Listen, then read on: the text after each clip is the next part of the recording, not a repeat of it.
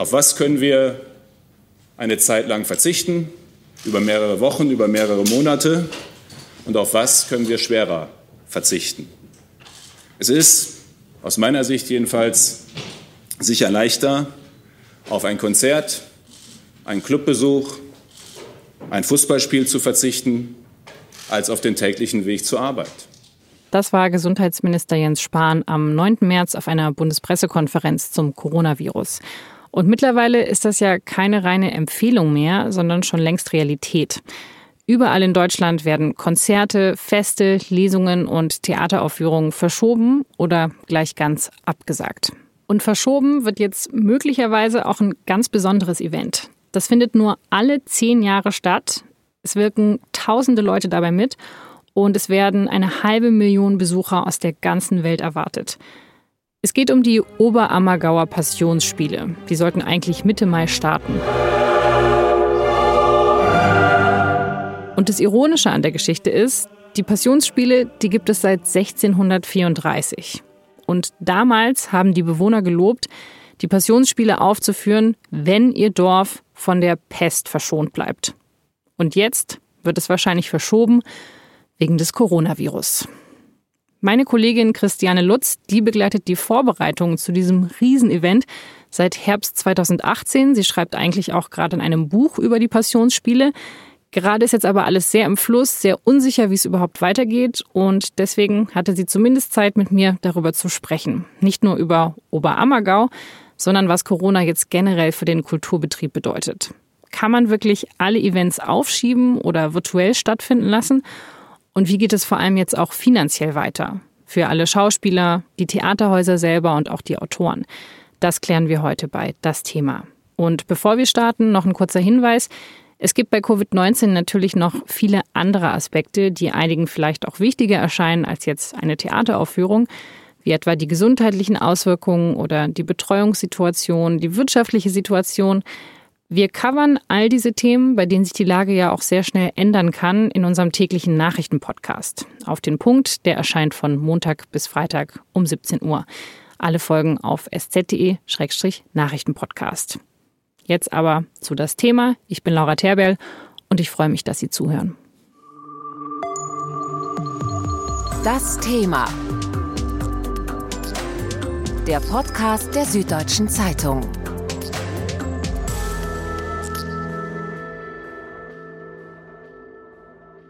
Christiane, schön, dass du hier bist und mit mir über die Oberammergauer Passionsspiele sprechen möchtest. Es gibt jetzt ja bestimmt viele Leute, die noch nie davon gehört haben. Was ist das denn eigentlich genau, wenn du das jetzt kurz und bündig erklären müsstest? Für die Passionsspiele in Oberammergau mobilisiert sich das ganze Dorf alle zehn Jahre, um ähm, die Lebens- und Leidensgeschichte der letzten sechs Tage aus dem Leben Jesus nachzuspielen. Also es ist ein Theaterspektakel mit ähm, Musik, mit Chor, mit Orchester. Auf einer riesigen Bühne wird es gespielt vor einem Publikum, wo knapp 5000 Leute reinpassen. Sehr viele Menschen sind beteiligt an der Produktion, haben Jobs im Bühnenbild, in der Technik, beim Einlass, beim Kartenverkauf, natürlich auch auf der Bühne. Alles wird von Oberammergauern selber gemacht. Und das ist auch das Besondere an der Passion, dass es ein Laienspiel ist, wobei das Wort eigentlich gar nicht richtig passt, denn die Leidenschaft, mit der die das betreiben, die ähm, ist nicht zu vergleichen mit irgendwelchen Bauerntheatern. Es ist wirklich Wahnsinn, was die auf die Beine stellen. Aber es muss, und das ist auch ähm, das Regelwerk, es muss alles aus der Kraft der Oberammergauer selber gestemmt werden. Also es ist das professionellste Laienschauspiel dieser Welt. So würde ich es auf jeden Fall sagen, ja. Und du hast jetzt gerade schon das Regelwerk angedeutet. Also es gibt Regeln für diese Passionsspiele. Ja, es ist nämlich so, dass man, um bei der Passion mitspielen zu dürfen, tatsächlich Oberammergauer sein muss. Das bedeutet, man ist entweder dort geboren oder wenn man zugezogen ist, dann muss man 20 Jahre warten und zuschauen, bis man dann das sogenannte Spielrecht bekommt und äh, mitspielen darf. Ausgenommen von der Regel sind Kinder, also wenn die zuziehen aus dem Nachbarort, dürfen die schon mitspielen, weil es so ein Spektakel ist, dass man ihnen das, glaube ich, nicht vorbehalten will. Das ist eine Regel. Ähm, eine weitere ist beispielsweise der sogenannte Haar- und Barterlass. Ist auch was, was ich ganz kurios und ähm, charmant finde. Das ist so, dass immer ab dem Aschermittwoch des Passionsvorjahres, also in unserem Falle jetzt 2019, die Männer aufhören, sich zu rasieren und Männer und Frauen sich die Haare wachsen lassen. Also alle, die mitwirken. Ja, auch die Kinder. Also das, das führt dann zu sehr lustigen finde ich, Szenen, weil sich die Haare verzotteln, verzerren, ähm, es kuriose Lockenbildungen gibt und Männer anfangen, sich in Bärten zu wühlen, die sie vorher nie hatten. Äh, das ist so eine ganz schöne optische Sache, die die Spieler sehr früh verbindet. Ich habe äh, den Spielleiter Christian Stückel auch mal gefragt, sag mal, warum braucht's das eigentlich? Ihr könnt doch einfach auch äh, Perücken aufsetzen oder woher weiß man denn überhaupt, ob Jesus einen Bart hatte oder nicht? Und da hat er gesagt, na ja, klar ist das auf eine Weise eine verzichtbare Tradition, aber es ist eine schöne Tradition und ähm, eine harmlose, die Leute lachen drüber, man macht Späße miteinander. Also es ist so ein kleines, liebenswertes Detail, was aber auch ähm, in diesem Regelwerk äh, auftaucht tatsächlich. Und äh, seit wann gibt es dieses Regelwerk?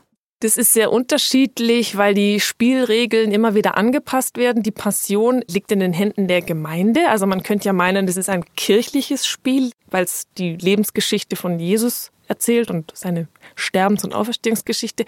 Es ist aber ein Gemeindeprojekt. Im Prinzip ist es so, dass alle zehn Jahre der, der Gemeinderat mit dem Spielleiter zusammenkommt und über die Regeln neu bestimmt. Es gibt beispielsweise auch die Regel, dass das Spielrecht wirklich für alle gilt. Das heißt, jeder, der sich anmeldet, und das muss man tun, wenn man mitspielen möchte, muss vom Spielleiter auch in der Passion untergebracht werden. Das führt jetzt eben dazu, dass sich ähm, bei der letzten Spielermeldung mehr als 1800 Menschen fürs Spiel beworben haben, also nicht für die Schneiderei oder die Garderobe, sondern fürs Spiel. Und die müssen dann alle auf der Bühne untergebracht werden. Das hat dann der Christian Stückel zur Aufgabe, das irgendwie möglich zu machen. 200 sind schon mal im Chor, äh, 200 sind im, äh, im Umfeld der Bühne, also dadurch äh, reduziert sich schon auf 400 runter, äh, aber es bleiben trotzdem um, um die 1800, äh, die dann auf der Bühne sein müssen. Da gibt es dann verschiedene Volksgruppen, Volk A, Volk B, Volk C, ähm, die dann da auftauchen.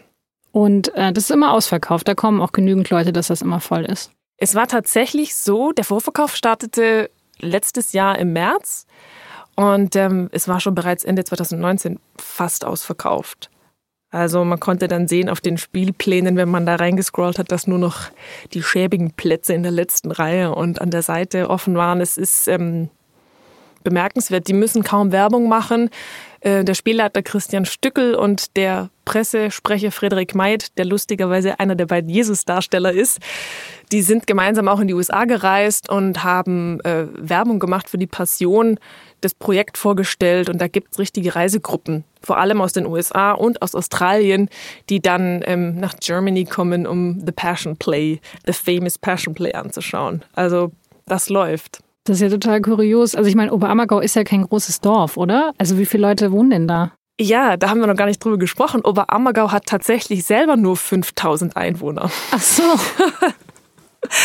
Also die Hälfte der Menschen ist beteiligt an der Passion und es kommen pro Abend ungefähr so viele Menschen, wie das Dorf Einwohner hat. Das ist äh, vollkommen absurd. Also wenn man sich das hochrechnen würde, was das für eine Stadt wie München bedeutete, wenn jeden Abend irgendwie 700.000 äh, Zuschauer für ein Riesenspektakel in die Stadt kämen, so. Wow, aber die waren, glaube ich, auch in Israel vorher, um sich darauf vorzubereiten. Oder kannst du noch mal ein bisschen schildern, wie sich die Schauspieler denn auf dieses Riesenevent vorbereiten? Also der erste Startpunkt ist so ein bisschen die Spielerernennung. Ähm, die war im Oktober 2018, also vor eineinhalb Jahren schon. Und da wird bereits bekannt gegeben, wer welche Rolle spielt. Das hat den Grund, dass dann natürlich die Vorbereitungen danach anfangen und sich die Menschen auch einlassen können und, wie ich es gerade schon sagte, Lebensläufe oder Berufe anpassen müssen für die Zeit. Um, richtig los ging es meiner Wahrnehmung nach dann mit der Reise nach Israel. Das war vergangenes Jahr, äh, Anfang September. Wir waren eine Woche lang in Israel unterwegs, also die Hauptdarsteller und ähm, ein paar Theologen und der Bürgermeister und ähm, mein Kollege und ich. Und ähm, es ging darum, den Spielern ein Gefühl zu vermitteln, wie ist das Land, in dem Jesus gelebt hat? Wie muss man sich das vielleicht vorstellen? Was löst es aus, wenn man an die Orte geht, die laut Bibel die Orte waren, an denen Jesus gewirkt und gelebt hat? Das war ein sehr wichtiger Startpunkt, glaube ich, für viele, weil ihnen bewusst wurde, dass es diese religiöse Dimension ja eben gibt. Und auch wenn viele der Spieler nicht explizit religiös sind, muss man das Bewusstsein natürlich haben. Und das ist dem Spielleiter Christian Stückel auch sehr wichtig, dass man dieses Bewusstsein hat, egal ob man jetzt selber gläubig ist oder nicht. Also es ist jetzt nicht so, dass man einfach, so habe ich es mir am Anfang vorgestellt, es gibt irgendwie das gleiche Stück und das führt man alle zehn Jahre auf und es ist eine nette Tradition, sondern macht sich super viele Gedanken darüber, wie man das richtig in die Gegenwart holt. Ja, Christian Stückel ist ähm, ja auch Regisseur. Er ist Intendant am Münchner Volkstheater und ein Theatermacher in erster Linie. Und so geht er auch den Passionstext an. Es gibt nicht wirklich den ursprünglichen Passionstext, den man da jede zehn Jahre rauskramt. Das war ursprünglich ein Sammelsurium von Bibelstellen, von so mittelalterlichen Passionsspielen und ähm, vor allem unter Stückel ähm, ging das los, dass er sich wirklich wie ein Theatermensch alle zehn Jahre neu an den Text angenähert hat und auch bestimmte problematische Konstellationen überprüft hat. Beispielsweise die Rolle von Pontius Pilatus und dem Hohepriester Kaiaphas. Das sind zwei Figuren aus der Passionsgeschichte. Kaiaphas war ein jüdischer Hohepriester, Pilatus ein Römer. Wer ist letztlich wie verantwortlich für den Tod Jesu, für die Verurteilung? Das sind zentrale Fragen, wenn man ähm, über das Thema Antisemitismus in der Passion nachdenkt. Und das sind Fragen, derer er sich unbedingt annehmen will. Okay, also ich fasse zusammen, das Ganze ist einfach ein riesiger, riesiger Aufwand. Das ganze Dorf ist mit vollem Elan dabei. Man inszeniert es alle zehn Jahre riesig groß. Es gibt ultra viele Leute, die von der ganzen Welt kommen, das anzuschauen. Ja, und jetzt?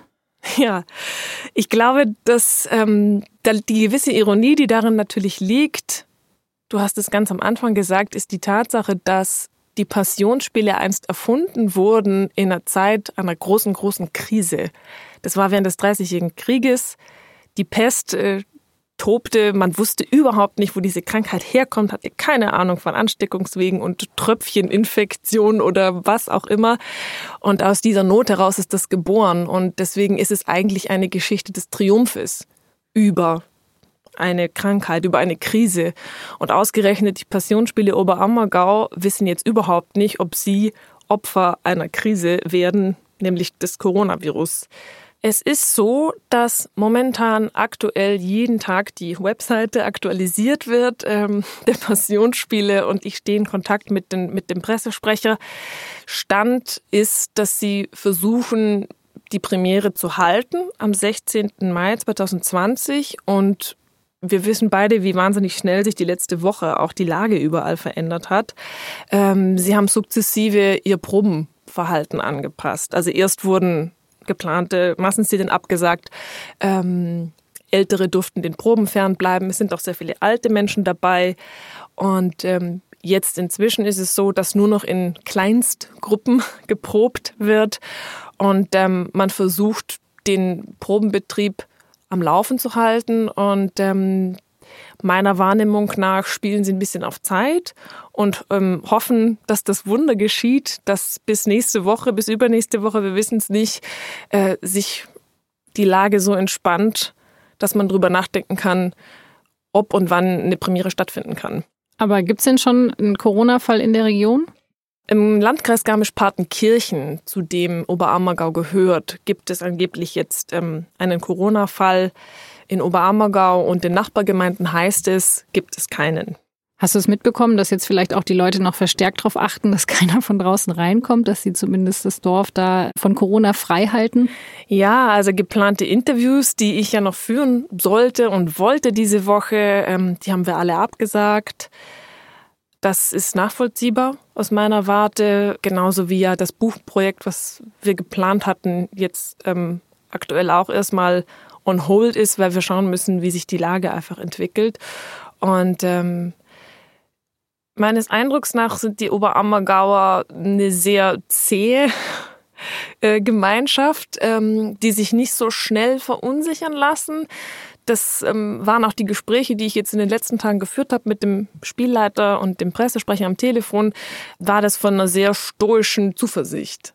Okay, also die denken, es wird schon noch, noch alles gut gehen oder wir schauen einfach mal. Ja, ich glaube, dass die Tatsache, dass die Passionsspiele inzwischen mehr als 450 Jahre überlebt haben und es gab schon Absagen, das muss man sagen, also Weltkriege, ähm, Verbote und so weiter, Unterbrechungen, ähm, da, daraus schöpfen sie, glaube ich, auch eine Art trotziger Zuversicht, dass das schon gut gehen wird. Der Pressesprecher Frederik Mayet hat zu mir gesagt, das fand ich ganz schön. Er sagte, ähm, weißt du, wir haben eine fast fertige Produktion, eine Premiere wird stattfinden.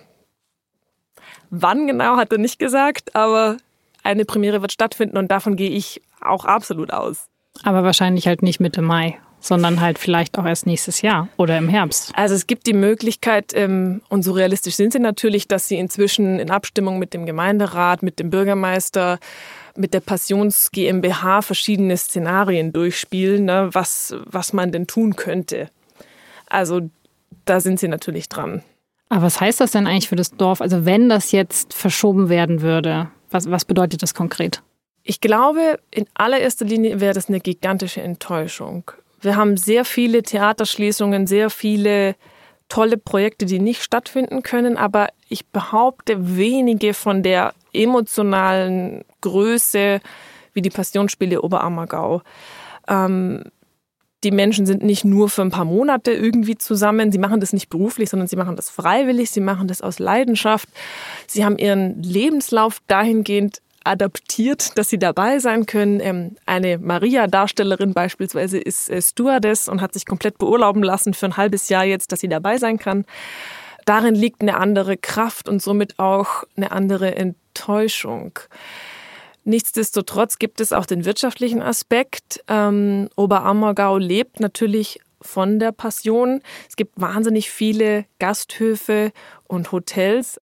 Und wenn jetzt die Zuschauer wegblieben, was macht man denn dann? Ne? Also äh, man rechnet ungefähr mit knapp 31 Millionen Euro Gewinn durch die Passion, die dann einfach fehlen. Fehlen. Ne? Mhm. Und da musst du dir auch überlegen, es gibt ähm, Darsteller, die nebenbei ein Hotel führen. Also der Pontius Pilatus beispielsweise hat ein Hotel in Oberammergau. Also da sieht man, wie die Menschen auch doppelt betroffen wären, wenn die Passion nicht wie geplant jetzt stattfinden könnte. Aber du wärst jetzt nicht bereit, eine Schätzung abzugeben. Was glaubst du, dass es Mitte Mai stattfindet? Ich glaube, dass es Stand heute, Montag, sehr unrealistisch ist, dass sich die Welt dahingehend normalisiert hat, dass am 16. Mai die Premiere stattfinden kann. Es tut mir immens leid, das zu sagen, weil ich selten Menschen erlebt habe, die mit so einer Selbstverständlichkeit Teil von so einem riesigen Projekt sind und zu deren DNA das so gehört. Aber ich glaube, 16. Mai wird sehr, sehr eng. Und wenn es jetzt verschoben wird und wenn eben ein Teil dieses Geldes, was normalerweise alle zehn Jahre auch äh, ja eben nach Oberammergau fließt, wenn das fehlt, wer haftet denn dann? Kann das Dorf das überhaupt stemmen? Also es ist so, dass die Passionsspiele dieses Jahr zum ersten Mal versichert sind. Äh, das hat den Grund, dass es in, vor zehn Jahren, äh, das war kurz nach der Finanzkrise 2008, wir erinnern uns, äh, es dem Dorf wirtschaftlich auch sehr schlecht ging und man so ein bisschen aus diesen Fehlern damals gelernt hat und jetzt entschieden hat, die Spiele zu versichern. Das ist aber im Prinzip eine Versicherung für das Geld, was bis jetzt schon ausgegeben wurde für die Passion. Ich meine, immerhin. Also die Kosten werden dann gedeckt, aber die Einnahmen werden genau, halt nicht da. Genau, die ausfallenden Einnahmen sind nicht gedeckt. Was für Ausgaben sind das denn? Also dann die Reisen nach Israel und die Kostüme? Genau, also beispielsweise wurden 1500 Kostüme neu geschneidert. Ähm, es ist ein Theaterstück, eine neue Theaterinszenierung. Der Bühnenbildner hat ein komplett neues Bühnenbild entworfen. Das Bühnenhaus wurde umgebaut. Das Passionstheater ist ein feststehendes Gebäude mit so einer Art feststehendem Bühnenraum, der schon sehr stark vordefiniert ist. Der wurde umgebaut, ähm, weil es da neue Ideen dazu gab, wie das aussehen sollte. Ähm, die Künstler haben Verträge. Es gibt Menschen in der Bildhauerei, die ein riesiges goldenes Kalb erstellen, die neue Säulen erstellen. Schneiderinnen, die die Kostüme schneidern. Ähm, dann im Hintergrund natürlich Christian Stückel hat beispielsweise ähm, jüdische Theologen einfliegen lassen aus den USA für ein paar Tage, um mit ihnen über Antisemitismus im, im Christentum und auch konkret in der Passionsgeschichte zu sprechen. Das sind so die Dimensionen, die es gibt. Das ist ja alles so traurig. Es ist schon. Es, ist es tut einem so leid. Ja. Ja. Ja, mir tut es auch im Herzen weh, nur darüber nachzudenken. Es fällt mir schwer, darüber zu sprechen, ähm, weil es, wie ich gerade sagte, das war auch das, was mich ursprünglich neugierig gemacht hat auf die Passion. Ne? Wie kommt es, dass man so selbstverständlich an so einem Riesenprojekt dabei ist, äh, was nach außen so schräg aussieht? Wer hat überhaupt Lust, so eine Jesus-Geschichte nachzuspielen? Sind die alle religiös getrieben oder was ist da eigentlich los? Und dann festzustellen, ähm, dass es einfach ein unglaubliches Gemeinschaftsprojekt von allen ist. Ähm, es hat mich persönlich schon sehr fasziniert. Okay, das heißt, wir drücken die Daumen, dass noch ein Wunder passiert ja. oder dass zumindest alle Gäste, die sich jetzt für Mai, Juni, Juli angemeldet haben, dann auch im Herbst oder vielleicht 2021 kommen würden. Ja. Aber du hast es vorher schon angesprochen, die Oberammergau Passionsspiele sind jetzt ja nicht das einzige Event, wo wir uns diese Frage stellen müssen. Wie machen das denn grundsätzlich jetzt andere Häuser? Ich meine, die haben noch die, dieselben Probleme, wie wir sie jetzt auch in Oberammergau sehen. Ja, seit vergangener Woche wissen wir ja, dass alle städtischen Theater geschlossen sind, dass alle Staatstheater geschlossen sind, dass ähm, Veranstaltungen über 1000 Personen abgesagt werden, also sämtliche Rock- und Popkonzerte. Inzwischen sind alle Häuser nachgezogen, auch die kleinen, auch die Literaturhäuser, die kleine Lesungen machen. Ähm, das geht wirklich ähm, durch alle Genres durch. In der Kunst selbst die Museen haben zu. Also offen hat in München derzeit eigentlich keine Kulturinstitution mehr, auch nicht die kleinste äh, Theatergarage. Es sind alle zu. Äh, die städtischen und staatlichen sind natürlich auf eine gewisse Weise dahingehend abgesichert, dass es hochgradig subventionierte Häuser sind, ähm, die mit so einer Art Grund, mit einem sehr großzügigen Grundstock schon mal ausgestattet sind. Die Schauspieler, die dort an den Kammerspielen beispielsweise arbeiten, haben feste Verträge und die werden einfach ganz normal weiter bezahlt. Es herrscht natürlich eine extrem große Unsicherheit, was auch da passieren wird mit den Vorstellungen, die nicht stattfinden. Denn trotz Subventionierung leben die Häuser sehr, sehr stark von den Einnahmen durch das Publikum. Und wenn keine Vorstellungen stattfinden und kein Publikum da ist, gibt es keine Einnahmen.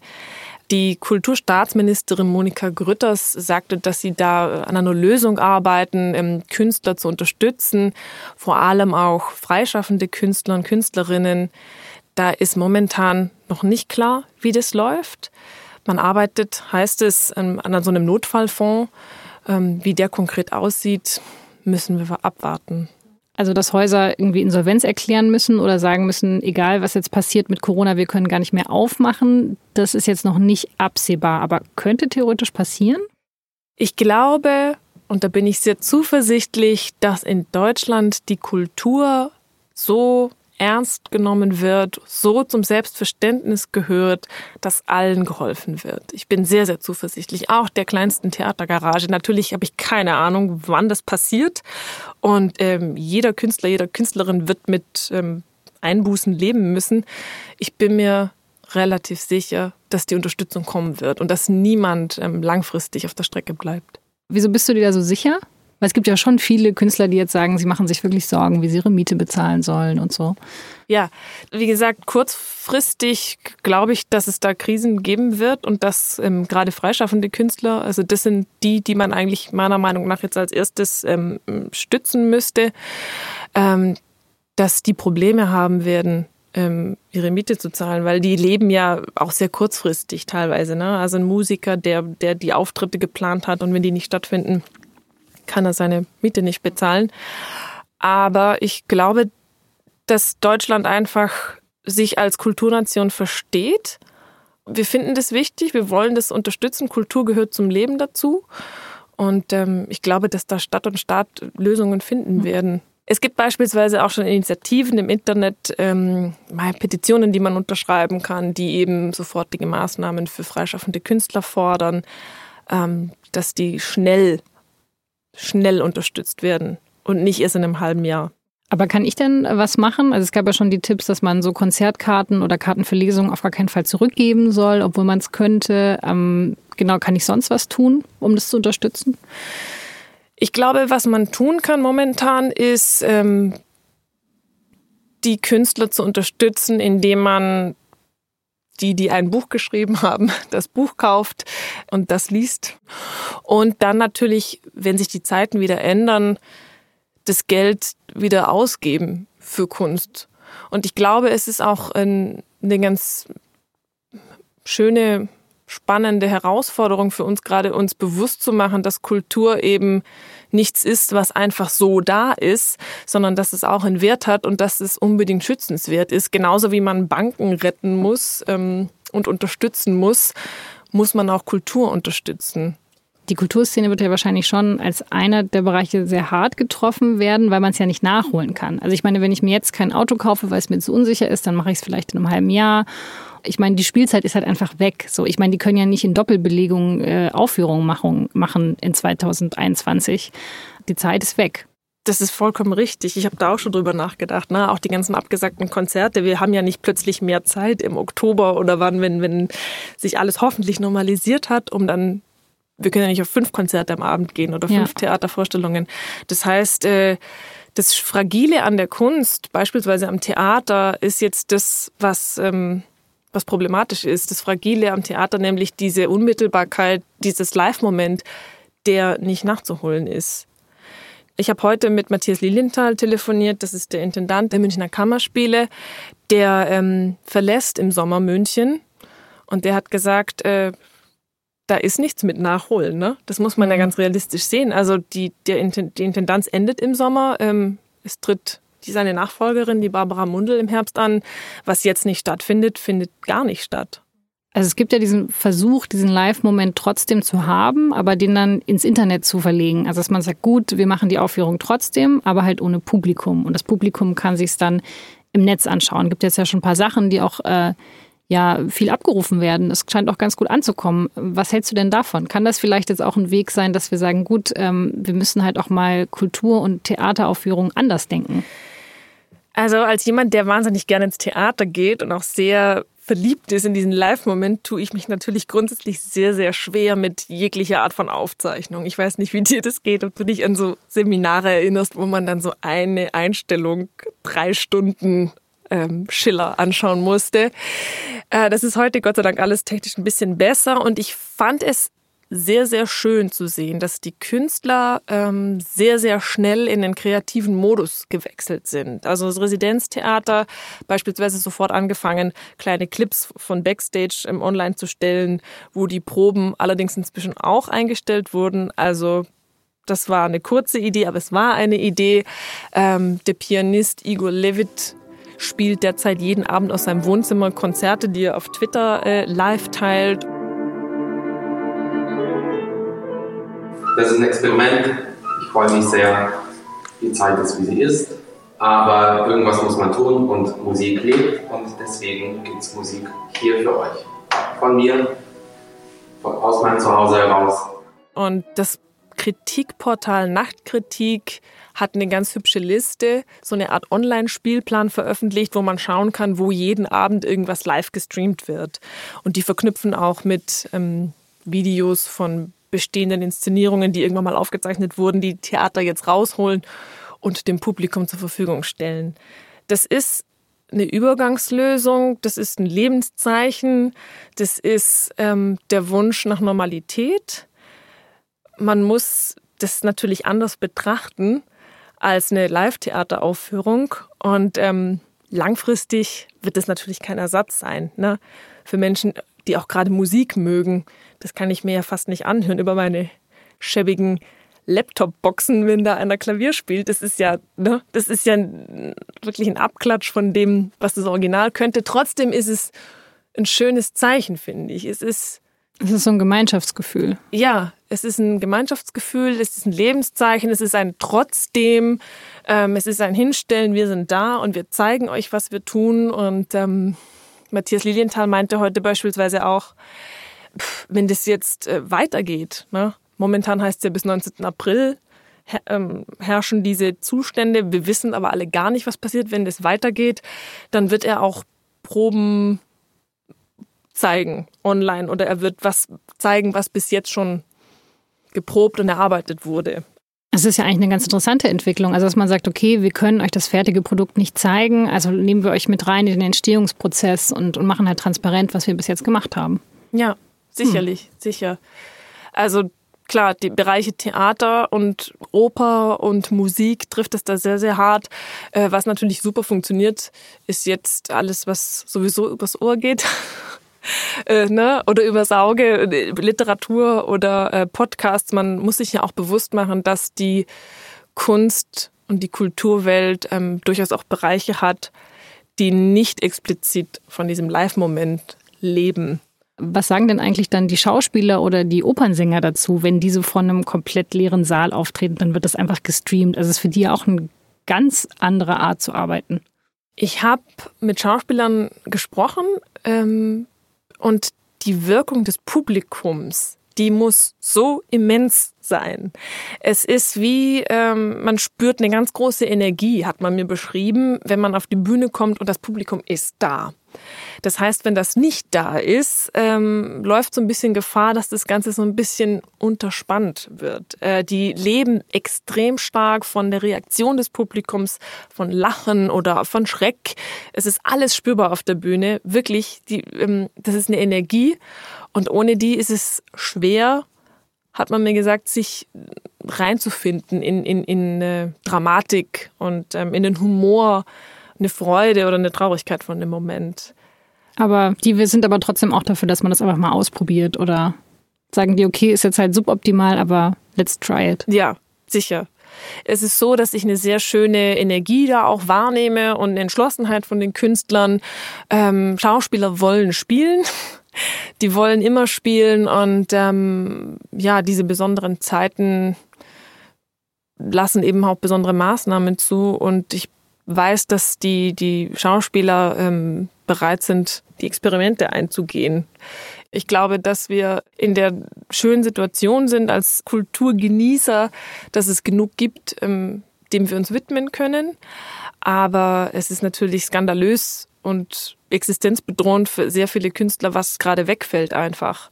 Und ich hoffe wirklich, dass äh, es schnell zu Lösungen kommt, dass sich schnell geeinigt wird, wie man diese Künstler auch im kleinsten, kleinsten Einzelfall äh, da finanziell unterstützen kann. Okay, also es wird sich unglaublich viel verändern. Wir müssen einfach schauen, was die nächste Zeit passiert. Ähm, Nochmal persönlich gefragt, also Christiane, du berichtest ja über Kunst und Kultur in München. Mhm. Das ist dein Job hier bei der SZ. Ähm, was machst du denn eigentlich dann die nächste Zeit? Also wie sieht dann dein Alltag, dein, dein Job aus?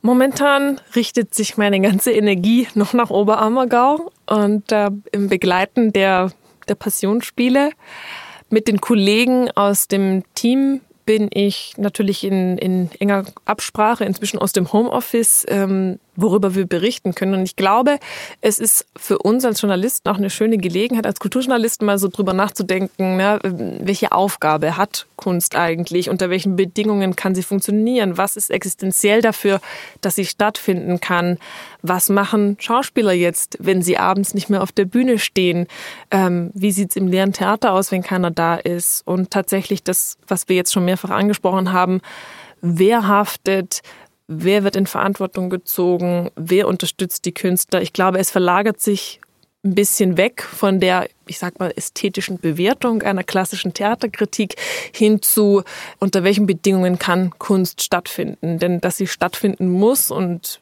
wird, da ähm, bin ich sehr, sehr sicher. Also doch noch genug zu tun die nächsten Wochen und Monate. Ja, davon gehe ich aus. Und ich freue mich schon, bis ich wieder äh, richtig ins Theater gehen kann.